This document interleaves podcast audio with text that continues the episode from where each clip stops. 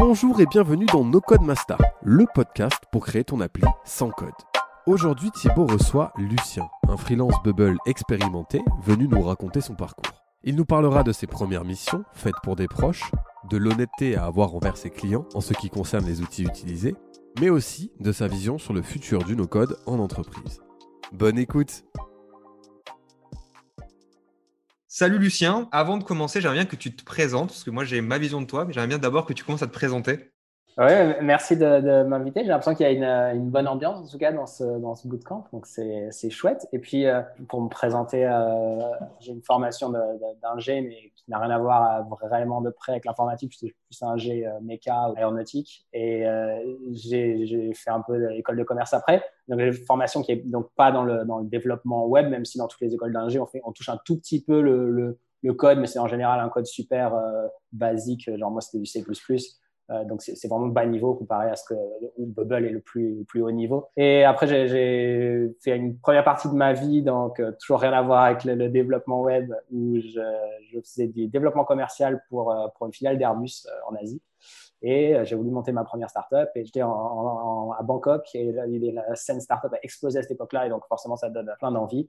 Et j'étais comme beaucoup, hein, pas savoir développer. J'avais joué pas mal au début de l'explosion des, des blogs là, dans les années 2000 euh, vers là. J'ai joué pas mal à customiser des blogs, faire pas mal de design là-dessus, mais j'ai pas été plus loin que le CSS, donc je savais vraiment pas faire grand-chose. Et euh, je me suis retrouvé à monter une startup classique, trouver un CTO. Coup de chance, j'en avais trouvé un extra. Mais donc, euh, vraiment, j'ai monté l'histoire, voilà, trouver un CTO, lever un peu de fonds, trouver des gars, tout, monter une petite équipe, on est monté jusqu'à 8. Et donc, pour donner un peu de contexte, c'était une application de trading, en fait, une interface qui permet de se plugger sur les, courtiers. Au lieu de trader avec leur interface super complexe, on avait fait une, interface un peu euh, sympa à la Robinhood pour ceux qui, connaissent, qui, qui, marche bien aux US, mais pas du tout avec la même proposition de valeur. Euh, et euh, bon, on est arrivé un peu trop tard sur le marché. Je, vous la fais courte là-dessus, mais en gros, ça, ça, a capoté. On n'a pas pu faire la levée suivante. On n'a pas l'app commençait à gagner un peu de sous, mais pas, assez pour continuer à garder l'équipe, etc. Mais surtout, ce que je retiens de cette période, c'était la frustration et la lenteur à laquelle on, on, on a avancé. Quoi. Alors, on avançait lentement parce que bah, peut-être les développeurs n'avaient pas assez d'expérience, mais c'est aussi parce que je ne pouvais pas me payer des développeurs euh, qui avaient 20 ans de, de, bouteilles. Euh, mais surtout, je ne pouvais rien faire moi. Je ne pouvais pas modifier une couleur d'un bouton. C'était la frustration extrême. Et donc, euh, startup n'a pas fermé en une seule journée, mais euh, d'ailleurs, je suis encore en train de. C'est hyper long, hein, légalement, un an à peu près. Donc, frustration extrême. Je dit, quand je relance un projet la prochaine fois, il faut absolument que je, sache mettre les mains dedans. Ce n'est pas possible de lancer un, une startup qui est principalement tech. Il y a des, startups qui vont être moins à fond sur le, côté tech, va être évidemment euh, prépondérant, mais là c'était le cas et c'est vraiment quelque chose vers lequel j'avais envie d'aller. Et donc je m'étais dit voilà, il faut vraiment que je puisse. Je crois qu'il me semble que j'avais touché à Bubble, j'avais vu Bubble passer sur Product ou quoi avant, et je m'y suis réintéressé du coup à cette, à cette époque-là. Et j'avais trouvé un job aussi en startup, mais qui allait commencer que quelques mois plus tard. Euh, une autre période assez, assez funky, euh, c'est la période des, des, des ICO euh, avec ah oui, toutes les, la crypto monnaies. J'ai été bosser en Allemagne pour une startup là-dedans. mais bref, et donc j'ai eu un petit gap là, de, de, deux mois, trois mois. Où je me suis dit, bon, bah, là, j'ai rien à faire.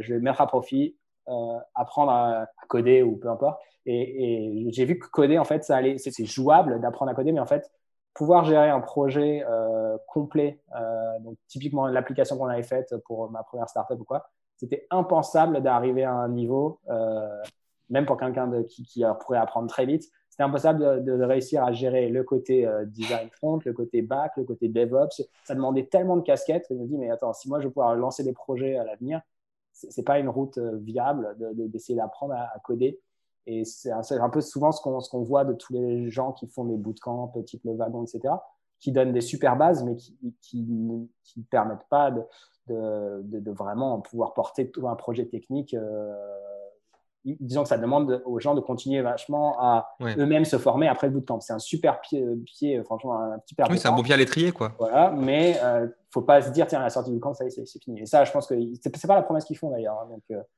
ça va. Bah, c'est marrant parce qu'on a deux personnes. Alors, on a Kylian, justement, qui, euh, qui, vient du wagon, mais surtout qui a géré le wagon pendant pas mal de temps. Il explique bien, en fait, euh, je pense qu'il y a eu, c'est un pivotage aussi, mais de toute façon, tout le monde est conscient que c'est être développeur, on va dire même en junior, c'est au bout d'un an, un an et demi, tu sors junior.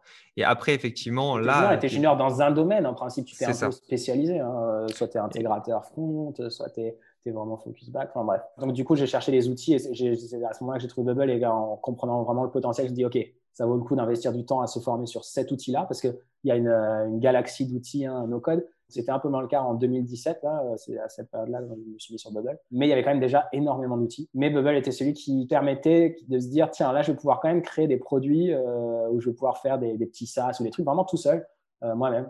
Et donc, je me suis pris formation sur Udemy. Il n'y avait pas de bootcamp ou quoi à Google, euh, Bubble à l'époque, ni par Sur Udemy par Thibaut. Donc, j'ai pris, trouvé une formation sur Udemy qui valait ce qu'elle valait, qui est faite par un gars de, de copilote, mais copilote les Canadiens, pas les. D'accord, pas les Français. Enfin, pas les anciens, pas les nouveaux Evodev. Enfin, les, ouais, les anciens nouveaux Evodev, ok. Donc, c'est des, des, gars de copilote qui s'appelaient pas copilote à l'époque, enfin bref, qui avaient fait cette formation sur Udemy, qui est, qui est beaucoup plus légère hein, que ce que vous, allez, vous avez fait pendant le. Vous êtes en train de faire là, pendant ce bootcamp, vous allez beaucoup plus loin pendant le bootcamp, mais c'était pareil, un petit pied à l'étrier, c'était un peu le, le wagon. De... Non, c'était pas un le wagon parce que c'était pas en format bootcamp c'était vraiment en format court à 5 Autonomie, ouais. Euh, Autonomie, c'est Udemy. Quoi. Et ça m'a mis le pied à l'étrier. Et à partir de là, j'ai, donc ça, on fait, bah, je sais plus, 3-4 projets, mais, mais, très très simples. Et à partir de là, bah, j'ai, euh, je continue à me former. Donc, j'avais pas de projet perso pour moi. Euh, donc, j'ai trouvé quelqu'un qui, enfin, il s'est trouvé, mais ça, ça arrivera très vite aussi dans, dans l'entreprise. Il y a toujours des gens qui ont besoin de quelqu'un pour faire des projets techniques pour, eux. Donc, le premier, en gros, la bonne stratégie, c'est de le faire d'abord pour des copains ou pour sa famille et, pour des clients, assez rapidement pour des clients aussi, euh, et euh, de le faire après pour vous, parce que si vous commencez direct pour vous sur votre projet qui vous tient euh, à cœur, vous allez avoir du mal à et apprendre et lancer votre projet tout en même temps, c'est un peu chaud. tout dépend de votre, votre optique, hein, mais pour, pour s'investir et tout vraiment sur Bubble, je trouve que ça vaut le coup quand vous avez dans l'optique de lancer plusieurs projets ou de devenir prestataire, hein, freelance là-dedans. Parce que sinon, je pense qu'il y a des outils plus simples que Bubble qui permettent de, plus rapidement lancer des, des, MVP. Alors que Bubble va vous permettre de lancer des MVP, mais va aussi. C'est un peu la grosse artillerie dans le no-code finalement, Bubble. Donc, euh, c'est vraiment pour lancer euh, des, V1, des V2 euh, qui permettent de, vivre longtemps pour des side projects, qui permettent de prototyper hyper loin pour des, pour des projets plus grandes envergure. donc, ça s'est passé comme ça. Hein. J'ai fait du projet pour un client, puis au fur et à mesure. Et après, j'ai fini par lancer des projets moi-même sur Bubble. Donc, j'ai eu euh, des petits SaaS qui ont, qui ont pas explosé, mais qui ont, qui ont marché. Et je fais surtout de la prestation. Euh, du coup, on pourra rentrer. Hein. je ne rentre pas trop dans les détails des projets. Je, non, non, mais ouais, je laisse demander si jamais tu. Carrément. Mais, euh, voilà. Et du coup, après avoir fait à peu près peut-être en solo vraiment un an de, de freelance, je trouvais que c'était vraiment un peu solitaire comme activité, purement de travailler tout seul freelance et puis, ça demande aussi beaucoup de casquettes finalement. Alors, certes, on fait tout nous-mêmes avec Google. On n'a pas besoin de trop d'autres euh, membres dans l'équipe. Pour, on n'a pas besoin d'un designer, on n'a pas besoin d'un DevOps ou quoi que ce soit. Mais euh, on, a, on a besoin de parler relations commerciales avec le client, de scoper les, projets, euh, d'encaisser les factures, de gérer sa boîte. Donc, ça, fait quand même, ça demande quand même toujours beaucoup de casquettes.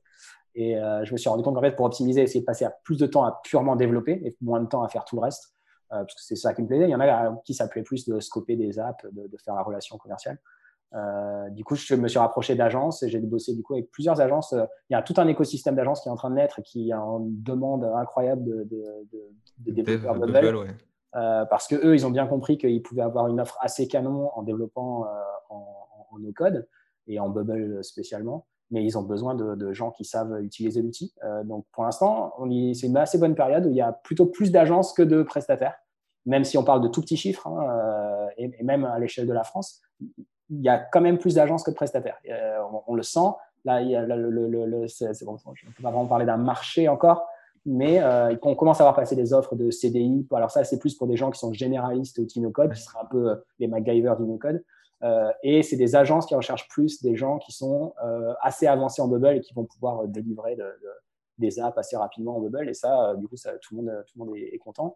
Et moi, je trouvais que c'était une, façon de travailler, d'être prestataire en, en no-code, en Bubble, qui était hyper bien parce que je pouvais passer plus de temps à développer et en fait tout le côté admin, tout le côté recherche de clients, etc. Bah, c'est l'agence qui le fait pour moi. À la fin, euh, si je fais mon taux, mon calcul, mon taux horaire, en fait, je suis bien plus efficace à travailler pour des agences que si quand je travaille tout seul et que je gère un client tout seul en direct, si je mets plus de temps, euh, je pense que c'est du simple triple hein, ce que je peux me payer de l'heure en travaillant avec des agences. Et sans compter que quand on travaille avec une agence, bah, on n'est pas seul parce que ça dépend un peu de comment fonctionne chaque agence mais euh, il y a toujours le Slack, le machin, et donc ça veut dire qu'on fait partie d'une petite communauté de cette agence, ça dépend de la taille de l'agence, mais euh, même les plus petites, vous avez d'autres gens avec qui échanger des idées, discuter d'une approche et comment vous allez faire telle fonctionnalité, etc. Et, donc, ça rend en fait le, je travail bien plus intéressant. Et donc, on a les bons côtés du freelance et les bons côtés de travailler en équipe. Et c'est la façon assez moderne maintenant de travailler. Hein, toutes les, tous les métiers finalement vont pouvoir impliquer des freelances ou c'est des relations en plus que tu peux avoir long terme. Donc ça, c'est vraiment, c'est peut-être du sujet purement no code, mais je trouve que le côté où tous les freelances travaillent ensemble, tout le monde est un peu en freelance, et ça, ça, crée des relations qui sont bien plus saines en fait de travail que des relations euh, hiérarchiques. Est-ce que je peux me permettre de poser une question? Ouais. Vas-y. Euh, euh, voilà, moi en fait, j'ai commencé à mettre un peu le pas sur les, les missions freelance, et c'est vrai que j'étais pas mal confronté à, à, un marché du no-code qui n'existe pas vraiment en France. Moi, je voulais avoir ton retour par rapport à ce que tu peux voir euh, à l'étranger où peut-être le no-code est déjà plus inséré et plus dans les mœurs.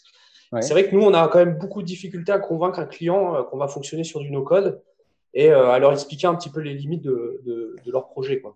Je ne sais pas si les Américains, pour parler d'eux, sont, sont, vraiment plus au courant du no-code. Je parle des, des, du coup des clients, hein. je ne parle pas des gens qui sont dans, dans le, dans, dans, la tech, mais vraiment les clients qui ont besoin d'une app développée, peu importe si c'est des apps internes, externes, etc ils sont pas vraiment beaucoup plus au courant ou en fait les, les d'ailleurs les frontières sont un peu floues entre le code et le, et le no code et le low code tout ça se discute et c'est un peu affaire d'interprétation voire même affaire de, de, projet spécifiquement.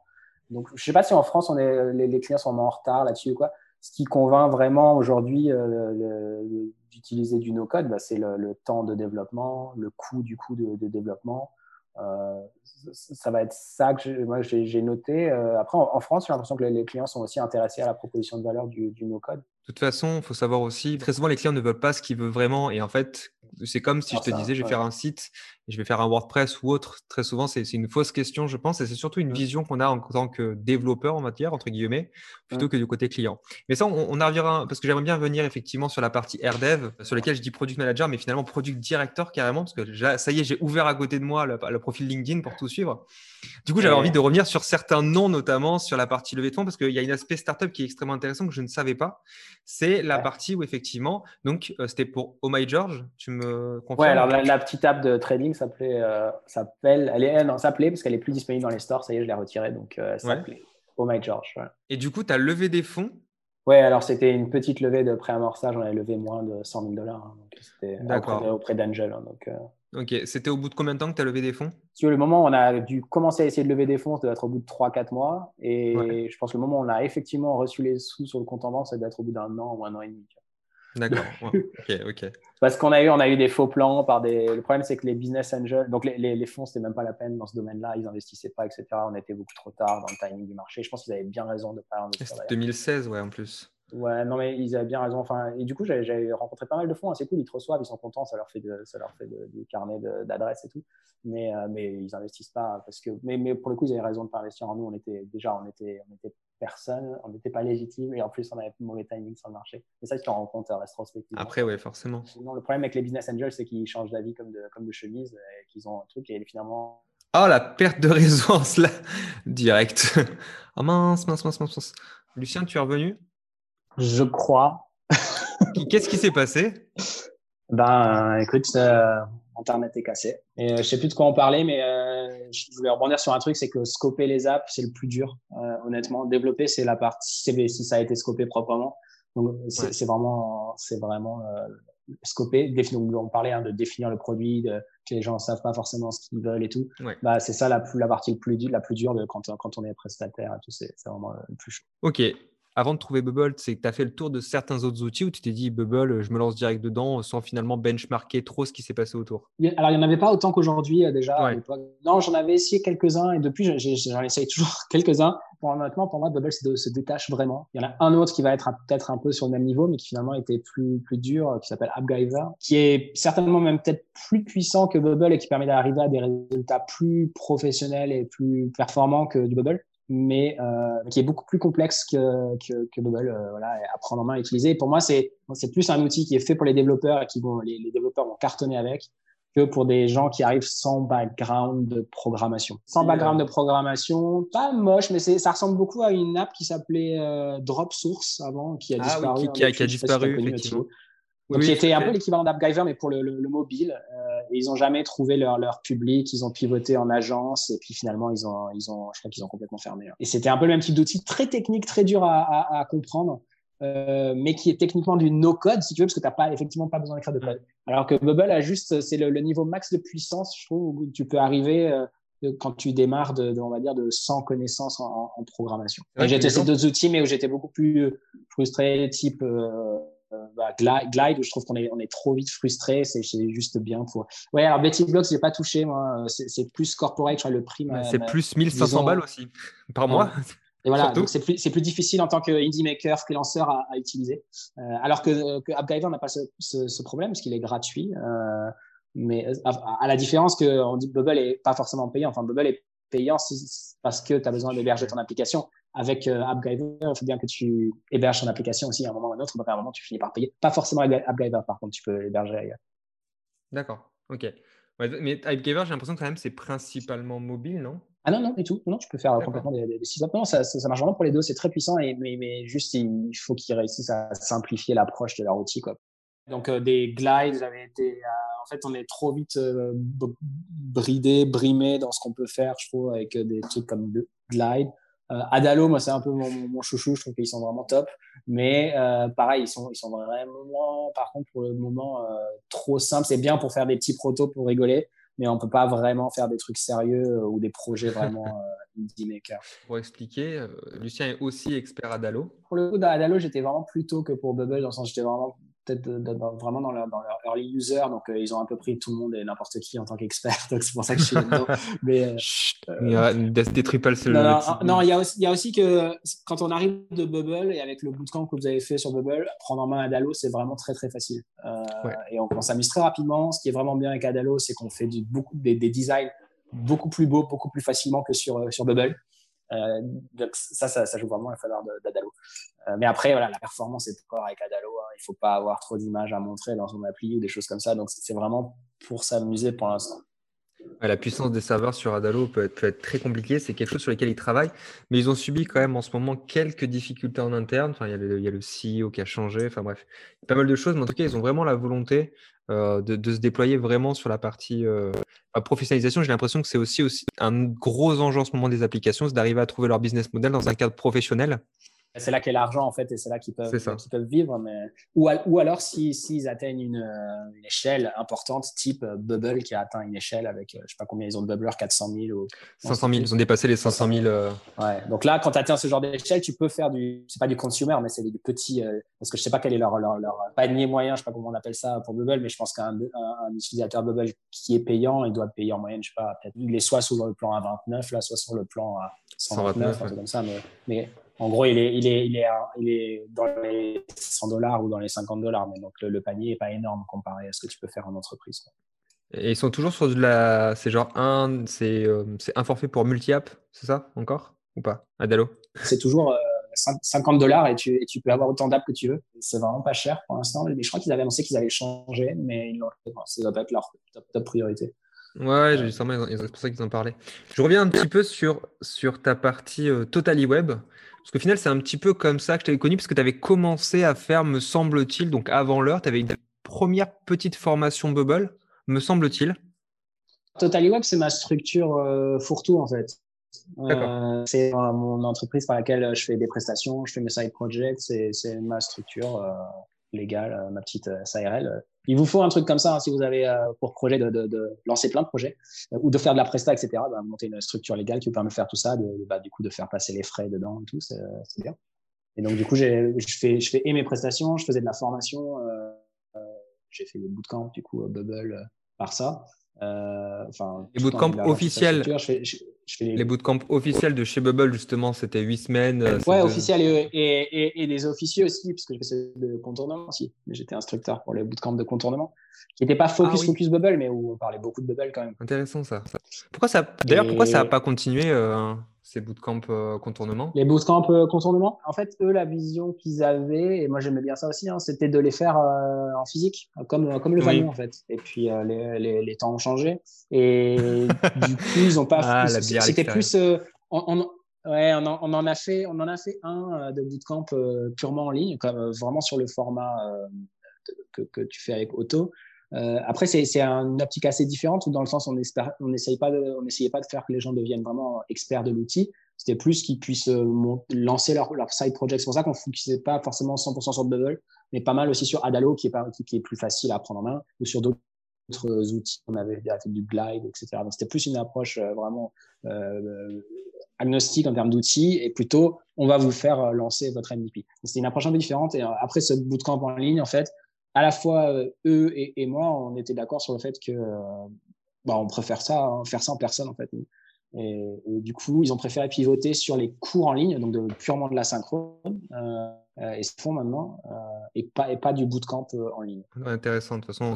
Et les bootcamps Bubble, j'en ai fait trois, je crois, donc les, les officiels, mais c'était intense. C'était, j'avais trois bootcamps qui, qui, qui, qui, couraient sur la, même semaine. Donc, chaque semaine, je faisais trois fois le, le, même, le même cours. Oh, ah C'était un peu intense. Ça, ça demande d'être à des heures fixes, évidemment. Enfin, ça, vous, voyez. C'est très sympa. Hein. Et honnêtement, euh, j'aurais pu continuer, mais à des moments, faire des choix et, et j'ai préféré privilégier bah, du coup mon travail avec AirDev que, que, continuer à faire les bootcamps pour, pour Bubble parce que d'un point de vue personnel, je trouvais que je, je, pouvais plus apprendre et plus euh, continuer à évoluer en travaillant chez AirDev qu'en enseignant des, des bootcamps. Mais euh, ça me manque. En fait, j'y reviendrai. Quoi.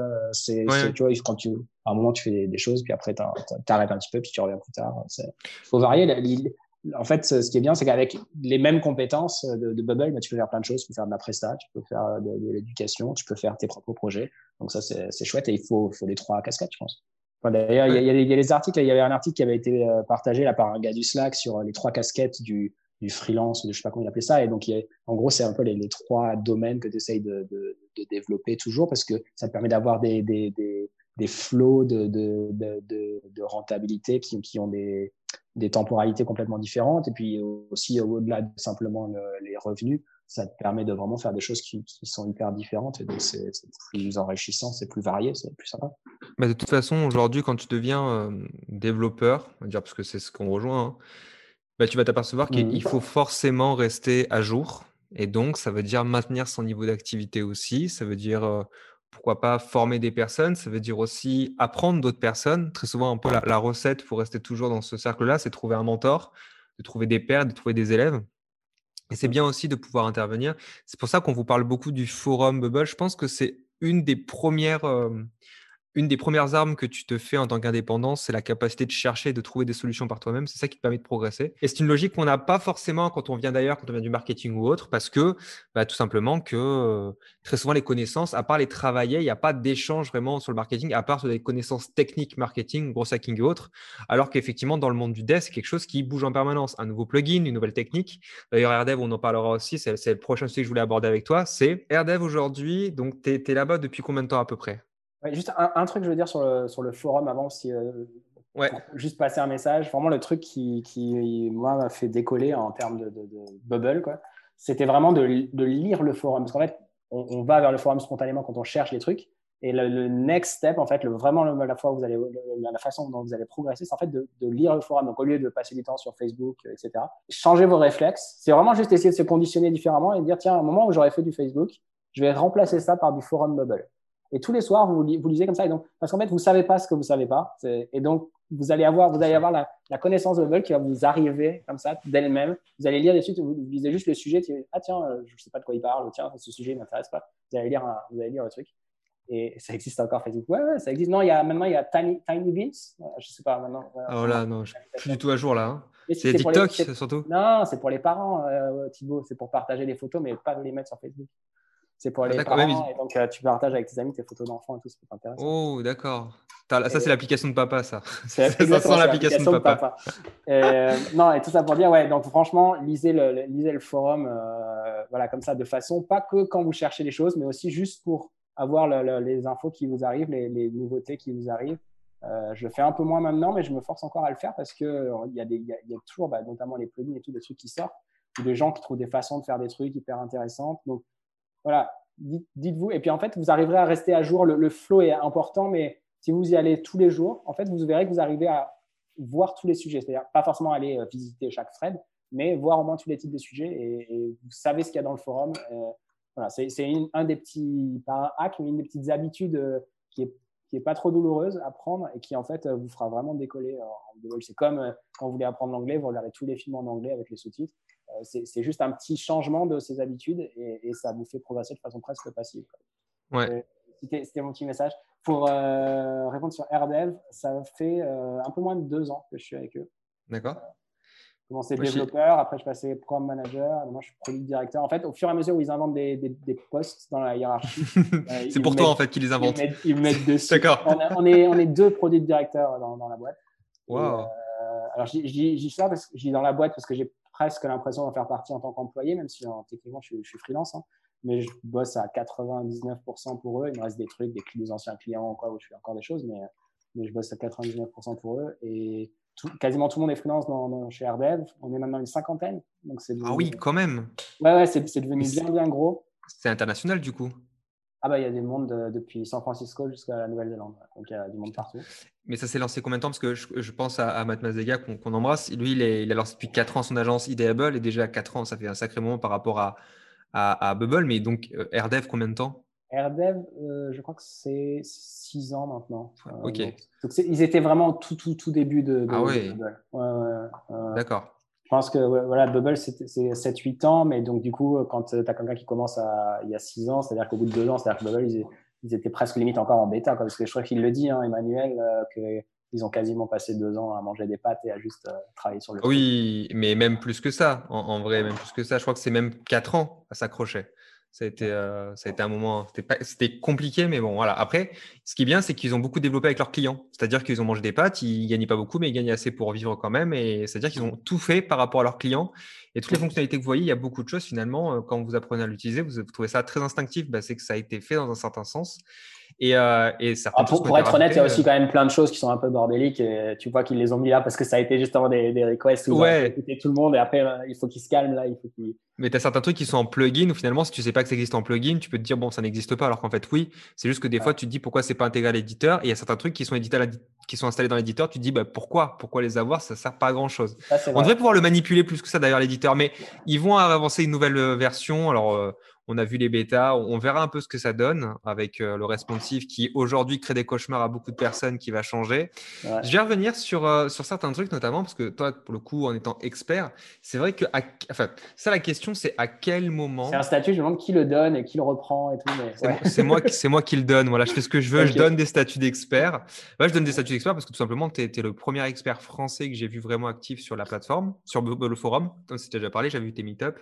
C'était un des premiers meetups euh, sur sur Paris, quoi. Hein, c'est Meetup ah je, faisais, je faisais les meetups sur Paris, donc ça a été un peu. En même temps, il y a eu le, donc, euh, le coronavirus. En même temps, j'ai déménagé, donc euh, je pense qu'il faudra, il faudra prévoir la suite.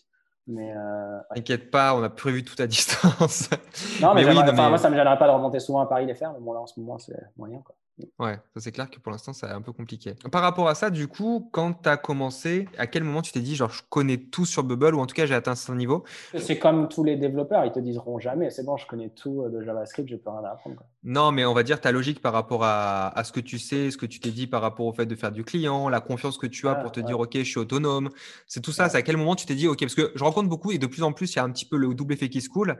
Tu as des personnes qui s'y connaissent en Bubble, qui commencent à faire des projets qui peuvent être bons et qui n'ont pas confiance dans leurs compétences, donc peut-être qui se mettent moins en avant et d'autres qui pensent qu'ils connaissent tout, alors que finalement, quand tu compares un peu, ils ne connaissent pas tant que ça, ils connaissent pas plein de choses et qui fait que sur les projets, ils se font un peu les dents ou parfois ils se cassent un peu les dents, au détriment parfois même du client. Ouais, mais, la bonne attitude, euh, c'est la, deuxième. Il faut y aller, il faut te casser les dents. Le seul truc, c'est il faut être honnête avec euh, les gens que tu as en face. Il faut leur dire, bah voilà, j'ai fait euh, que deux apps, ça fait que trois mois, donc voilà, il va y avoir des trucs que je vais devoir découvrir, il va y avoir des trucs, euh, ça, dans ce que vous voulez, eh ben ça, j'ai déjà fait, je sais faire, ça, je vois bien comment faire, ça, je sais pas trop, je pense que c'est faisable, ça, il faut que je fasse des recherches. À partir du moment où tu es honnête là-dessus, euh, je pense qu'il n'y a pas de problème. Par contre, il faut, il faut y aller, il faut, il faut, il faut se casser les dents, euh, il faut se casser les dents.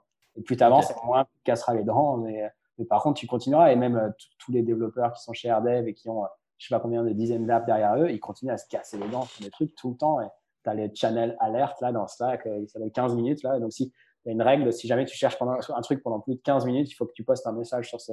Ah, c'est génial. Euh, pour voir si quelqu'un n'a pas déjà recherché, déjà fait, tu vois. Euh, bon, il faut aussi que la personne soit sur Slack à ce moment-là, mais enfin, soit online en tout cas. Sur Slack, on y est tout le temps, mais il, faut, il y a des moments où on dort. Et, D'accord, très intéressant. Donc effectivement, pour tous ceux qui veulent se lancer, hein, ce qu'on vous dit depuis le début, c'est un, vous devez y aller. De deux, vous devez aussi apprendre à chercher par vous-même pour trouver des solutions. Et trois, effectivement, si, euh, si, la deuxième solution n'a pas marché, vous pouvez demander à un père. Et effectivement, travailler à plusieurs, ou en tout cas travailler à plusieurs sur différents projets, mais sur du bubble, peut vous aider à évoluer. Puisqu'effectivement, ça vous permet d'échanger des connaissances aussi beaucoup plus rapidement. si je parle bon, par rapport à tes premiers clients, donc euh, tu es passé, on va dire, des projets amis à des projets extérieurs. C'est comment tu as trouvé en fait tes premiers clients? Les premiers premiers, hein, c'était dans les cercles proches. Après, il y a très rapidement du bouche à oreille. Euh, ce que j'ai jamais fait, je peux dire ce que j'ai jamais fait par contre, c'est jamais aller sur les plateformes type euh, les Fiverr euh, ou répondre répondre à un mec sur le forum de Bubble qui cherche des prestataires. c'est un peu comme Fiverr pratiquement. Hein. Des qui se jettent dessus. Il y a plein de, il y a plein d'agences vautours en plus qui traînent sur le forum Bubble et qui essayent de récupérer les clients. Ça, c'est assez rigolo. Non, après, la façon dont, j'ai eu des trucs, c'est, mais c'était toujours des leads entrants, c'est-à-dire que tu réponds sur le forum, tu postes du contenu à droite, à gauche, comme ça, et c'est les gens qui te trouvent. Euh, donc, c'est un peu de la, pas de la SEO, parce que c'est pas de la recherche Google, mais c'est du content, euh, si tu veux, content-driven euh, stratégie. c'est des gens, les gens te trouvent. Et ça, ça arrive assez rapidement. D'ailleurs, Lucien, par rapport au, au, fait que tu es enregistré en tant qu'agency, est-ce que ça t'a aidé à ce niveau-là? Ouais, tu reçois pas mal de leads, euh, effectivement. Euh, après, ça va être de moins en moins vrai parce qu'il va y avoir euh, de plus en plus de gens qui ont les comptes agency et du coup, bah, ça sera plus dilué. Mais oui, si tu, surtout si tu mets quelque part de façon visible que tu es, francophone, bah, tu vas avoir les gens qui cherchent quelqu'un d'un prestataire francophone et du coup, il y a un peu moins de prestataires francophones que, que le total, évidemment. Ok, ouais. En plus, tu peux, tu, tu peux activer la, la, la cloche. Tu, sais, tu, peux demander à avoir des notifications dès que tu reçois des missions. Enfin, dès qu'il y a des missions qui sont demandées. Je sais pas, y a, mais y a, les gens, ils postaient pas beaucoup. Ils, plutôt, ils là, là, ils postent. Là, ils postent. on a, enfin, moi, je reçois tous les jours des, des, notifications par rapport à ça. Euh, des appels d'offres. Euh, ouais, une sorte d'appel d'offres, en fait, où ils, ils, font des propositions. Euh, finalement, par rapport à Google, c'est quoi que tu as trouvé le plus compliqué, finalement? En termes de fonctionnalité ou en termes d'usage même. C'est vraiment la, la, connexion avec les, je trouve, tout le monde extérieur, donc via les, les API, euh, je trouve parce que ça, mais finalement c'est pas du bubble, c'est demande de plonger dans leur doc et de, Non, il y a les, quand tu commences au début les concepts un peu abstraits des states, tu vois, je trouve ça au début ça met du temps à vraiment à te l'approprier. En fait, bien comprendre ce qui se passe côté euh, navigateur, côté client, ce qui se passe du côté back et tout, réussir à optimiser la performance de l'app, etc. Tout ça, ça prend beaucoup de temps et ça demande beaucoup d'expérience et de recul en fait sur, sur comment tu construis les choses. Okay. Euh, Juste pour, pour, le côté vision, c'est quoi ta vision du no-code en général? Parce que je sais que toi, tu étais plutôt avec contournement, donc sur l'accessibilité via les outils. Nous, on est plutôt sur une vision effectivement de professionnalisation et, métier, c'est-à-dire vraiment pour mmh. lancer ses business et surtout recruter des personnes et vraiment no-code design, etc. Toi, par rapport au no-code en général, hein, je ne parle pas que sur Bubble, qu'est-ce que va permettre le no-code? À ton sens ah bah, je pense qu'il est déjà en train de le, prouver, c'est que ça va permettre, ça enlève des barrières en fait hein, de plus en plus, et donc du coup ça va permettre de plus en plus de monde. Enfin c'est une des choses, mais permettre en plus en plus de monde de, pouvoir euh, créer soi-même ses produits euh, digitaux. Euh, et c'est chouette, ça veut dire qu'il va y avoir bien plus d'idées qui vont émerger, il va y avoir des concepts de niche qui vont pouvoir avoir des solutions parce qu'avant bah, c'était pas rentable et maintenant ça le devient. Euh, quand tu n'as besoin que d'un développeur pour développer une solution et qu'il le fait aussi peut-être trois ou cinq fois plus vite qu'avant ce, qu'il ce que ça aurait pris un développeur, bah, plein de concepts qui peuvent être, qui peuvent être lancés et qui n'auraient jamais vu le jour avant. Donc ça, ça va être, ça va être assez fantastique hein, de, de, voir tout ça se, se passer. C'est comme euh, tout ce que dans d'autres dimensions, mais c'est comme euh, ce qu'un Shopify permet d'un coup à tout le monde de devenir vendeur en ligne, etc. C'est le même genre de, de révolution. Il va y avoir aussi, dans une moindre mesure, pour l'instant, ça prend moins, mais euh, dans les entreprises, des gens qui vont eux-mêmes s'occuper de la réalisation des outils. Donc, ça veut dire que les gens métiers vont pouvoir réaliser eux-mêmes leurs outils internes, etc. Et ça, c'est peut-être quelque chose qui va arriver un, peu après. Ça commence à arriver, on voit dans les innovation labs des grosses entreprises, etc. Mais ça va, ça va demander un peu de temps. Et puis, les, les gens, ils ont peut-être un peu moins de motivation que des, vraiment des entrepreneurs euh, individuels. Mais euh, ouais, pour moi, c'est ça. Et il euh, n'y a pas de. Je pense que les deux approches vont coexister, hein, pour reprendre ce que tu disais, le, multi-outil ou, le, ou le, juste vraiment l'outil type Bubble qui est tout en un et qui te permet de, de, délivrer des trucs. Ok, donc on verra sûrement bientôt des, des, potentiels Bubble dropshipping, comment je suis passé d'étudiant fauché à multimillionnaire développeur Bubble? Sûrement, on verra ça dans les années à venir. Dernière question, finalement, tes pronostics sur Bubble pour les trois prochaines années? Bah, écoute, pour l'instant, euh, on n'a vu aucun outil les, les rattraper, euh, vraiment. Parce que si tu réfléchis, le, pour moi, le, vraiment, la seule concurrence, c'est AppGyver. Il y en a, il y en a hein, mais, mais ils ont de l'avance quand même. Hein. Je ne sais pas si j'ai un pronostic euh, très, très précis, mais je, je suis assez, assez bullish, hein, comme diraient les Américains, sur, sur Bubble. on a pu être inquiet peut-être à un moment où, on avait l'impression que ça stagnait et tout. Puis là, ils ont, ils ont vraiment. Je pense que la levée de fonds a fait vachement du bien. Et ils ont vraiment accéléré, je trouve, suite à ça. Et là, on est quand même vraiment ouais, je, suis vraiment confiant. Je dis pas que ça va devenir le WordPress, tu vois, de, mais, mais, mais c'est possible. C'est pas, pas impossible que ça devienne euh, la façon de faire des applications euh, data-driven. Ce soit, bah, un peu le défaut. Il y a eu des solutions, ouais, il y a eu une évocation à un moment du côté open source. Je sais pas comment ça pourrait être fait. Enfin, il y a quelques limites aujourd'hui à Bubble, mais qui pourraient être corrigées avec le temps. C'est surtout une question de fond et de comment le truc évolue. Après, effectivement, il y a, plusieurs, éléments sur, plusieurs sujets. Sur le côté, finalement, Bubble, quand tu parles à Emmanuel, c'est une app. Enfin, en fait, Bubble, c'était le premier d'une série. Après, comment ils vont le développer aujourd'hui, c'est ce qui a pris le plus de place finalement. Est-ce qu'ils avaient prévu d'autres applications à partir de là? C'est pas sûr. Mais effectivement, Bubble a pris beaucoup d'avance. Pour rappeler le nom des concurrents, parce qu'on me le demande un peu, il y a il y a Builder.io dont on a parlé rapidement, mais ils ont plus teasé qu'autre chose, ils n'ont pas montré de choses réellement. Il y a un autre qui est plus low code, c'est Wappler, enfin Wappler, et là pour le coup, c'est euh, ouais. ça se, plus la destination des développeurs. C'est un peu comme AppGyver finalement. Euh... Ouais, avec alors et apparemment c'est il y a plus de trucs compliqués. alors la, communauté se, se, se, tape un peu dessus parce que effectivement le scale sur sur Wappler est beaucoup plus efficace, mais il est beaucoup plus complexe. Donc finalement c'est vraiment, enfin, tu sais, ceux qui sont déçus de Bubble vont sur Wappler, ceux qui vont sur Wappler et qui n'arrivent pas et qui ne comprennent rien vont sur Bubble. Donc, il y a vraiment une sorte de, combat et, les communautés s'affrontent et se tapent chaud un peu sur la, sur la, sur la figure parce que faut savoir que Bubble a une ligne directrice qui est très ingée. Et, euh, et c'est vrai qu'ils ont, ils ont, ils ont cette ligne-là qui respecte. Et c'est vrai que le but, c'est si tu as une grosse application que tu peux payer très cher, bah, au bout d'un moment, il faut mieux basculer sur un outil en code, hein, on va pas se mentir, sur un, sur un scale parce qu'un serveur dédié sur Bubble, c'est 1500 dollars par mois en dédié. Hein. Euh, et donc mais, donc avec zéro développeur euh, embauché. Euh, c'est ça. voilà, donc ça, pique quand même. Et, et, pour le coup, effectivement, il faut peut-être mieux réfléchir à ça. Et Bubble ne s'en cache pas en disant, effectivement, il faut il scale, mais entre guillemets, scale a une limite. Et c'est ça le mmh. problème, c'est que finalement, à quel moment on scale ou on ne scale pas. Euh, l'autre côté, effectivement, euh, aujourd'hui, Bubble essaye de faire beaucoup de choses pour la communauté, sur des API, sur pas mal de choses. Et il faut savoir aussi que par rapport aux autres, c'est vrai qu'ils ont 8 ans d'existence, qui n'est pas négligeable par rapport à la viabilité de notre outil. Et ça qui rend ça très intéressant. En fait, nous, on se pose la question vraiment sur la partie métier. Donc, je te demande ton avis. Est-ce que demain, on pourra voir des bubble développeurs sur le marché. Est-ce que ce sera assez bon, même si c'est effectivement sous le joug d'un outil, est-ce que ce sera assez puissant et assez euh, viable, à ton avis, pour entrer dans les entreprises? Est-ce qu'il y aura un métier de développeur? Alors, je dirais un métier autour du, on va dire, un métier autour de Bubble. Parce que les recrutements CDI de nos codeurs, c'est déjà, c'est déjà en ce moment. Oui, mais c'est déjà arrivé. Sur quel, oui, mais sur quel poste? Nos codeurs, donc généraliste, être capable de prototyper des choses en Oui, mais justement, là, je te plus sur Bubble, plus, beaucoup plus sur Bubble. Je te dirais beaucoup plus par rapport à la techno et dépendant d'un outil. Est-ce que ça va arriver en entreprise tant qu'ils font pas de, la grosse entreprise, tant qu'ils font pas du on-premises, ça, va être euh, compliqué. Mais si un jour ils le font, euh, ça débloquerait beaucoup de choses. Mais tant, tant que tant qu'ils forcent les gens à être sur leur euh, cloud. Ouais, euh. leur serveur, c'est compliqué. Mais du coup, il y a des postes généralistes en CDI Oui, bien sûr. Euh, il y avait Jab là, qui recrutait du, du CDI généraliste. Noël de chez Jab, il recrutait. Il y en a, tu vois, passer. Ah oui, oui, putain, mais oui, je l'ai eu en. C'était pas de Jab? Ah ouais. Faudrait que je regarde. Parce que moi, Jab, trouvé, non, ça s'appelle sa boîte, je crois. Ben, je crois, mais je ne l'ai pas trouvé en CDI. Moi, je l'ai trouvé en, stage longue durée. Hein.